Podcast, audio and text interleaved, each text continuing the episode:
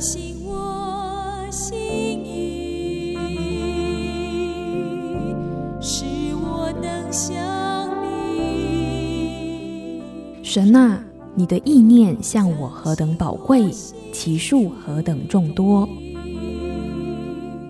神啊，求你鉴察我，知道我的心思，试炼我，知道我的意念。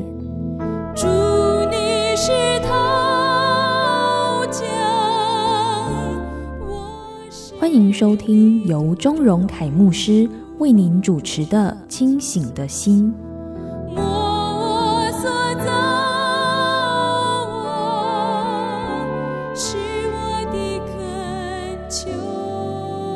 我是钟荣凯，欢迎来到清醒的心灵修节目。现在我们的读经进度呢是《约书亚记》，我们已经读到了第十六章。那但愿我们再接再厉啊，把这个历史书给读完。虽然读历史书的过程当中啊，会有很多的人名啊、地名我们不认识，但是我想我们可以用一个比较开阔的胸襟来看历史书啊。就是虽然你会觉得这些人名跟地名跟我现在好像没什么关系啊。但是呢，从这些历史的记录当中啊，你也可以看得出来，上帝的计划是很整全的。那应用在我们的生命当中啊，就是其实呢，我们也应该要把我们生活中的点点滴滴给记录下来，因为当你记录下来之后啊，你才会发现哇，神的带领是如此的巧妙啊，这个计划呢是如此的缜密。现在呢，我们来看约书亚记啊，这些地名人名你不知道啊，但你要想啊，在当时的人啊。这些地名人名他们是熟悉的，所以呢，对他们来说啊，每一次在读，每一次在看啊，或是呢，在茶余饭后人与人之间传讲的时候啊，每一次讲啊，每一次就充满了感恩，因为你会发现这都是神恩典的记号和作为。所以呢，我想啊，读约书亚记，读历史书，我们也可以学到一个功课啊，就是呢，把我们生命当中的大小事啊给记录下来。小时候呢，我们在学校写日记啊，老师呢在学校教导我们写作文、写日记啊。老师会说啊，这个写日记呢，千万不要写流水账啊，就是你早上起来啊，洗脸刷牙吃早餐，然后背书包上学走路，然后啊一连串就这样写下来啊，这样写很无聊啊。这个呢是从一个文章的铺陈啊，或者是呢呃在写文章的时候注意到这个起承转合啊，也就是是以文学架构为主的。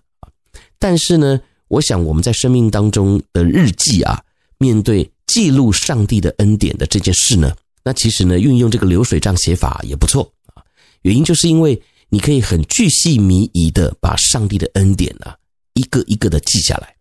那当我们在回顾这些记录啊，虽然看起来好像流水账，但我跟你保证绝对不无聊啊，因为这一些的细节确实也都展现了耶和华神的巧妙啊。神在我们生命当中那个布局那样的编排啊，是真的会让我们惊艳的，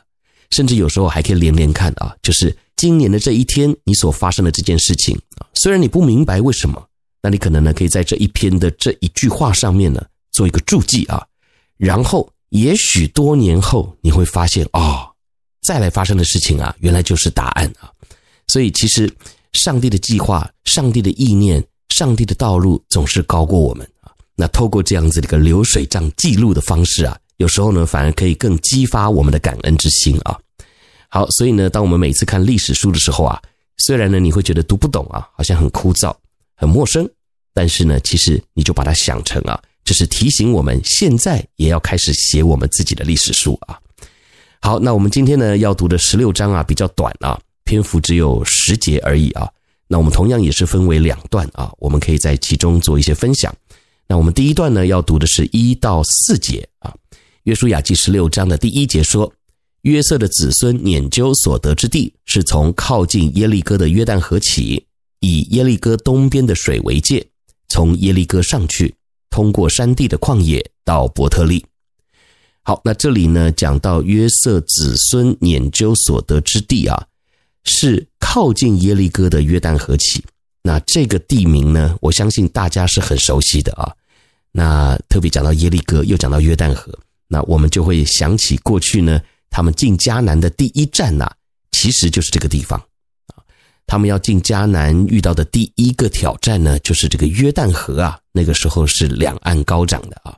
那要怎么过河呢？啊，那就是透过耶和华神吩咐啊，让抬约柜的祭司脚先踏在约旦河水里面啊，然后呢，这个水啊就会从极远之处停住，他们呢一样啊，就是可以过河啊。那这个神迹呢，也开启了他们进入迦南地的一个象征性的意义啊，就是进入迦南是进入了我所赏赐给你们的应许之地啊，那里呢是极好的地方，是流奶与蜜之地。里面呢有很多高大的城墙，里面呢有很多强大的民族，但是你们不用怕他们，因为这块地我已经赏赐给你们了。所以呢，这个河水分开啊，让他们可以直接走过去的这样子的一个意境啊，就预表了神会为他们开路。而今天呢，我们看到啊，约瑟的子孙他们所得到的地啊，就是从约旦河起啊，而且是靠近耶利哥的约旦河起。那这个耶利哥呢，我想大家应该也都不陌生啊，因为他们进去要攻打的第一座城啊，就是坚固的耶利哥城啊。那我们之前的篇幅也提到说，约旦河和耶利哥这样子的一个地理位置啊，在整个迦南地当中啊，算是中间的地带。那耶利哥城是非常坚固的，那约旦河呢，又可以成为一个天然的屏障。所以呢，对于迦南人来讲，虽然他们不是一个国家、一个民族啊。但是呢，因为有这样一个天然的屏障，中间又有耶利哥城，所以呢，对迦南人来说啊，他们是很有自信的。他们觉得说，不太可能有人要进攻迦南地啊，或者是要进来抢我们的地，会从这个中间的地方进来啊。所以呢，当神带领以色列民就从这里进入的时候啊，对于迦南人来讲啊，他们会觉得很多的疑惑啊。因为如果一般要打仗的话，要么就从下面上啊，要么呢就从这个迦南地的底部进攻，要么就从头进攻啊。因为不管你从哪里进攻啊，基本上呢都很难让迦南地的民族用联军的方式呢来抵挡啊。但是呢，以色列民他们就偏偏不按牌理出牌啊，这也是我们所认识的耶和华神啊，总是不按牌理出牌，他就带领以色列民呢从中间攻进去。所以当他们认真的要走这条路线的时候啊。圣经当中啊，也特别记载到了啊，迦南地的人啊，他们的心都消化了啊，因为想说，哇，这个会选择用这样的方式进攻啊，那肯定这个民族啊很有自信啊，他们有很强大的力量，才可以从中间这样打进来啊。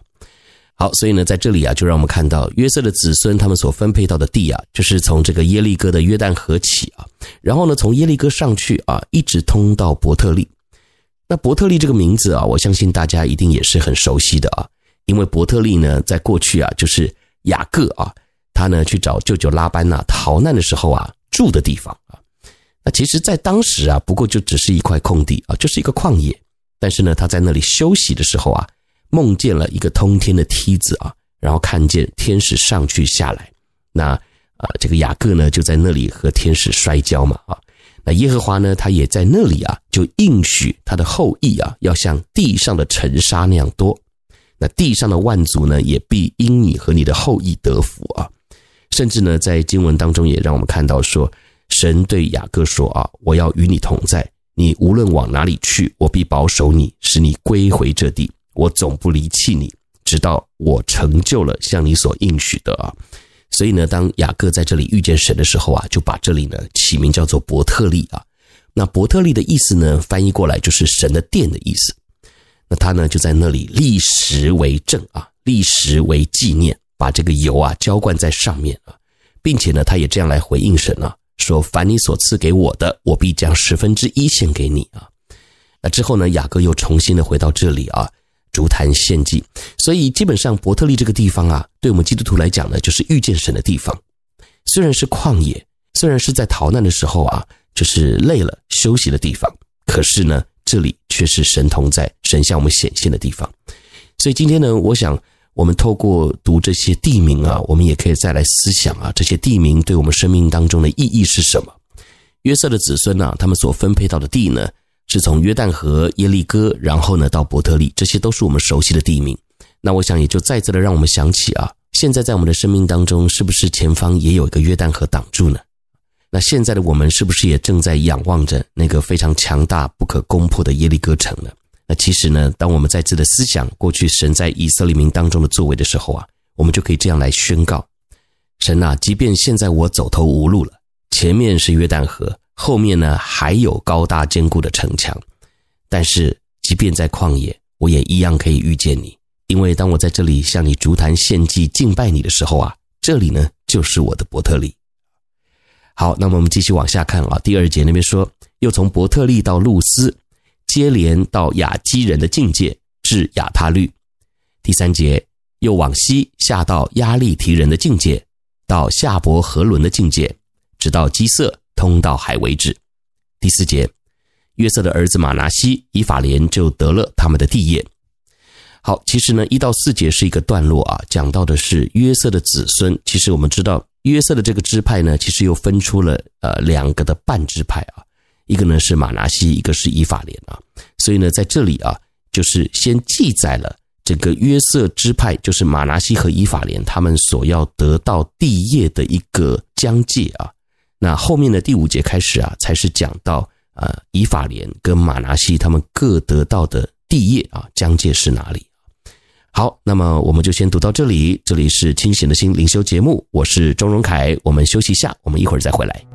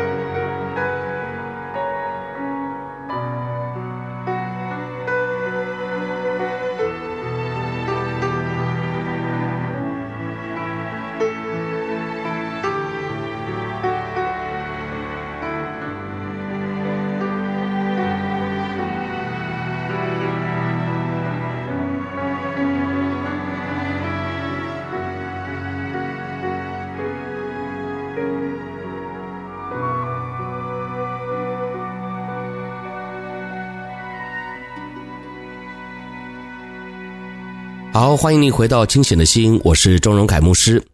我们继续来看《约书亚记》，今天我们讲的是第十六章。那我们第二段要讲的是从第五节开始啊，一直到第十节。今天的这个篇幅比较短啊，讲到的是啊约瑟支派他们所分配到的地业啊。但其实呢，我们还要配合这个十七章一起讲啊。那我想下一集呢，我们会再来分享。那今天呢，啊这个十六章啊，讲到的是。约瑟的两个半支派啊的以法莲支派，他们所会得到的地业的疆界在哪里啊？好，那我们从第五节开始来看，以法莲子孙的境界，按着宗族所得的记在下面。他们地业的东界是亚他律亚达到上伯和伦。第六节往西通到北边的秘密他，又向东绕到他那示罗。又接连到亚挪哈的东边，第七节，从亚挪哈下到亚他律，又到拿拉，达到耶利哥，通到约旦河为止。第八节，从他普雅往西到加拿河，直通到海为止。这就是以法莲支派按着宗族所得的地业。好，那么先读到这里啊，五到八节讲到的是以法莲他们所得到的地啊。那呃，如果你稍微细心一点呢，你会发现啊，其实，在约瑟的儿子当中啊，以法莲是次子啊，长子呢其实是马拿西。那我们读圣经呢，呃，你会发现其实。神很看重这个所谓的长子的名分啊，特别呢，过去这个以扫跟雅各啊，他们就是在争长子嘛啊，所以呢，就有了一个所谓的红豆汤之乱啊，呃，红豆汤的交换啊，当然不是红豆了哈，是红汤啊。那我们现在呢，跟小朋友讲这个呃圣经故事啊，那我们就用这个红豆汤啊，他们可能就会比较清楚啊。好，那不管呢是用什么样的汤来换啊，那基本上啊，我们就看到这个姨嫂啊，她轻看了长子的名分啊，那神就不喜悦。那圣经也很有意思啊，讲到这个所谓的长子名分的交换啊，还不只是以扫跟雅各啊，在这里呢，也让我们再次的看到啊，以法莲他是次子啊，但是呢，他却被赋予了一个长子的祝福啊。当时呢，约瑟在为这两个孩子祝福的时候呢。啊，他就是用这个所谓剪刀手的模式啊，就是把手呢左右两边呢啊交换过来啊，搭在这个啊两个孩子的身上啊，所以呢，以法莲这个次子啊，他就得到了长子的祝福啊。好，所以你看啊，这个第十六章呢讲到的是约瑟的子孙他们被分配到了地业啊。那按照圣经的伦理啊，一般的记载的习惯呢，都是会以这个所谓长子为优先嘛啊。因为长子是被看重的，他也是特别被神赐福的。那照理说呢，讲完了约瑟子孙他们整体的地业的分配之后啊，应该要先来讲马拿西啊，因为他是长子嘛啊。但是你看哦，圣经就是一贯的啊，很注重这样子的一个记录。既然当时约瑟啊是这个把手啊剪搭过来啊，让以法莲呢先承接了这个长子的祝福，那在这里呢。也就先被分配到了地业啊，这个的记载呢，就是先把以法莲写进来啊。好，所以你看啊，圣经里面呢是非常的注重这个次序的。那我想呢，讲到这里啊，你也不要误会啊，好像啊基督徒呃就一定得要做老大啊，做老二呢就不蒙福啊。我是个弟弟，那怎么办呢？啊，好像就不会得到上帝的赐福。其实不是的啊，你看这个以法莲他不就是老二吗？啊，但是呢。神就升他为高，对不对啊？雅各啊，他其实也是老二嘛，但是神也是高升他，所以基本上啊，我想神不是要在这里告诉我们说他只看重老大，他不看重老二啊，他乃是要我们看重神所赏赐给我们的名分啊。神把长子的名分啊，先天性的是给了以嫂，但是以嫂她没有看重啊，但是雅各却很看重。所以你看他名字的原文啊，叫抓嘛啊，因为他非常的看重，他什么都要抓。那他最可取的一点呢，就是虽然他世界他也抓，但是他也想要抓上帝的祝福啊。很多时候呢，我们是反过来啊，我们只想要抓世界上的东西，那属神的呢，我们就一概不碰啊，甚至是避而远之啊。很多时候我们在教会里面服侍啊，呃，在外面工作啊，你很甘愿加班啊，赚钱嘛啊，你很愿意呃赴汤蹈火啊。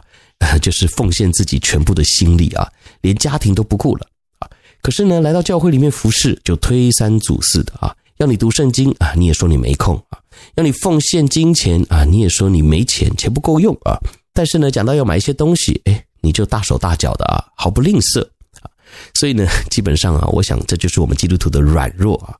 今天我们在上帝的面前啊，神要我们抓的是什么？我想你很清楚，这个世界都会过去。这一切的物质享受，有一天都会被你丢弃，你都会玩腻，你都会看腻。所以，既然我们都知道这个事实，为什么我们现在认识了主，不好好的回到上帝的面前，抓住神自己呢？那我想这个道理我们都懂啊。但是呢，透过在灵修的过程啊，我想我们也可以彼此的来勉励啊，彼此的来提醒。虽然呢，眼前有很多吸引我们的。但是呢，透过每一次的读经，我们去教会聚会，我们听讲道，愿圣灵就光照我们，让我们呢可以去享受神所赏赐给我们的这一切。但是呢，我们却不是依靠这一切啊，或者是我们只是单单的去追求这一切啊。好，所以呢，今天这一段经文呢，一开始就让我们看到圣经的记录啊，是以他的次子啊，就是以法莲开始，也就是啊，神非常的看重这个被赋予长子身份的以法莲啊。虽然呢，他是次子啊。好，那么今天呢，对于我们基督徒来讲啊，我们的身份很重要，不管我们的过去为何啊，你是成绩好是成绩差，你是有钱人还是你是穷人啊，你是老板还是你只是个员工啊。基本上呢，神都不看我们这样子的一个出身，因为神呢可以把我们从卑微当中给拉拔起来啊，让我们呢能够成为尊贵的身份。属神的儿女呢就是尊贵的象征啊。所以今天呢，我想透过这一段的记载啊，虽然讲到的是地名，但是呢，也让我们可以从这个细节当中啊得到一些启发和亮光啊。好，那我们继续呢看第九节、第十节啊。第九节那里说。另外，在马拿西人地业中得了些城邑和属城的村庄，这都是分给以法莲子孙的啊。所以你看到，在马拿西人的地业当中啊，还得了一些城邑和属城的村庄，那你就可以想见啊，神是多么的看重长子的名分啊。本来马拿西是长子啊，但是呢，因为这个祝福啊临到了以法莲的身上，所以呢，还从马拿西人的地业当中啊。再取一些来啊，分给以法莲的子孙啊，那你就可以想见啊，一个愿意在上帝的面前看重名分的人啊，他的祝福不仅是多的啊，更是有还要加给他啊。所以呢，你看这个第九节啊，也是很有意思啊。讲到以法莲他已经有了啊，但是呢，还要从玛拿西人的地业当中啊，再分一些出来给他。那讲到这里呢，你是不是也很受激励呢？啊，好，最后第十节。他们没有赶出住基色的迦南人，迦南人却住在以法莲人中间，成为做苦工的仆人，直到今日。好，这里呢讲到的基色人啊，就是在迦南地的基色人呢。之前呢其实并没有看到约书亚攻打了基色人啊。那我想呢，在这个过程当中啊，也是为之后呃这个士师记留下了一个伏笔啊。因为士师记呢，我们也都知道是以色列人他们在迦南地当中啊，开始渐渐远离神之后呢，神又兴起这些仇敌啊来管教他们啊。那神所兴起来的这些民族啊，就是这些以色列民当初进迦南没有灭掉的民族，那也包含了这个所谓的基色人啊。所以我想呢，这一句话虽然简简单单啊，第十节他们没有赶出啊基色人，但是呢，我想也提醒了我们啊。在生命当中啊，如果我们没有彻底的去执行上帝的命令，那我们很有可能呢，也会为之后啊留下破口。这个以色列民呢，进到迦南之后，我们看到他们有一些民族是被全数灭尽的，但是呢，也有一些存留了下来。那其实如果按照上帝的心意的话呢，他们进到迦南之后啊，是要把他们全数灭尽的，也就是他们在这个命令上面呢，执行的不够彻底。那刚才我就说嘛，神的命令，如果你不去彻底的执行，那基本上呢，就是和魔鬼妥协，也就是魔鬼呢，他就是希望啊，我们对于上帝所说的话呢，听一半就好啊，神的命令呢，做一半就好，有做就好了啊，因为这样他才有机会可以趁虚而入，他才有机会可以来控告我们。那当然，上帝他会这样来命令啊，一定呢是有他的旨意，他有他的计划。但是如果我们不去完全的执行它，那也就是等于啊。让魔鬼呢有机会来破坏神所赏赐给我们的祝福，所以今天呢，我想透过这段经文呢，也可以让我们去反思啊，在生命当中面对神的命令啊，神的吩咐，我们是完全的执行呢，彻底的执行呢，还是选择性的执行啊？啊，有些事情呢，甚至还睁一只眼闭一只眼啊，不做，以为神也不在意呢。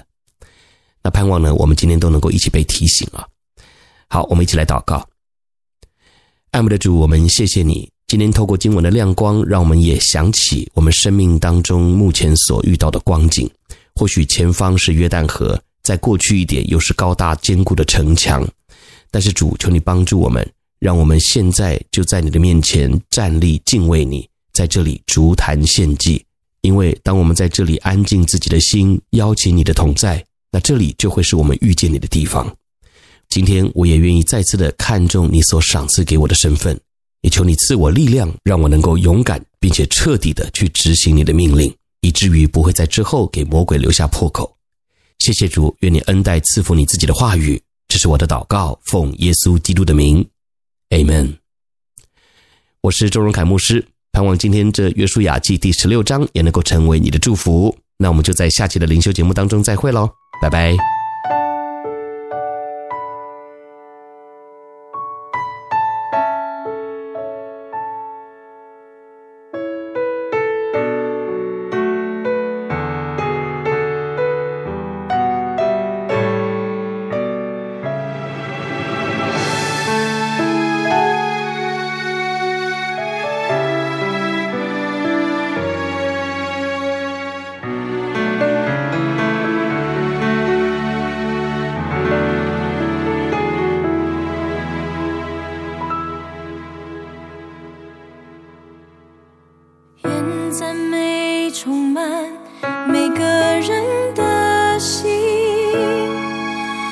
许你尊名，